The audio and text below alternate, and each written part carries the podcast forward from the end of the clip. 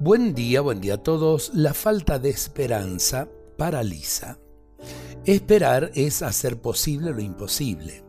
Quien no pierde la esperanza logra hacer realidad lo que parecía una quimera.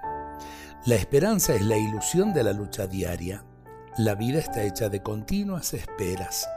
Sin esperanza el horizonte de la vida permanece cerrado, no hay perspectivas de futuro y decae la motivación en el trabajo. Sin esperanza, el sentido del vivir se desvanece. La esperanza, además de virtud, eh, que es un regalo de Dios, virtud teologal, es importante virtud humana. Las personas sin esperanza son personas incapaces de construir algo válido en la vida.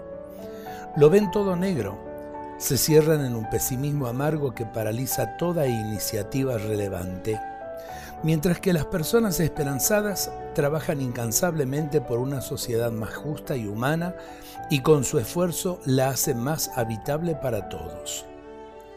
Son optimistas respecto a las posibilidades de bien latentes en la sociedad.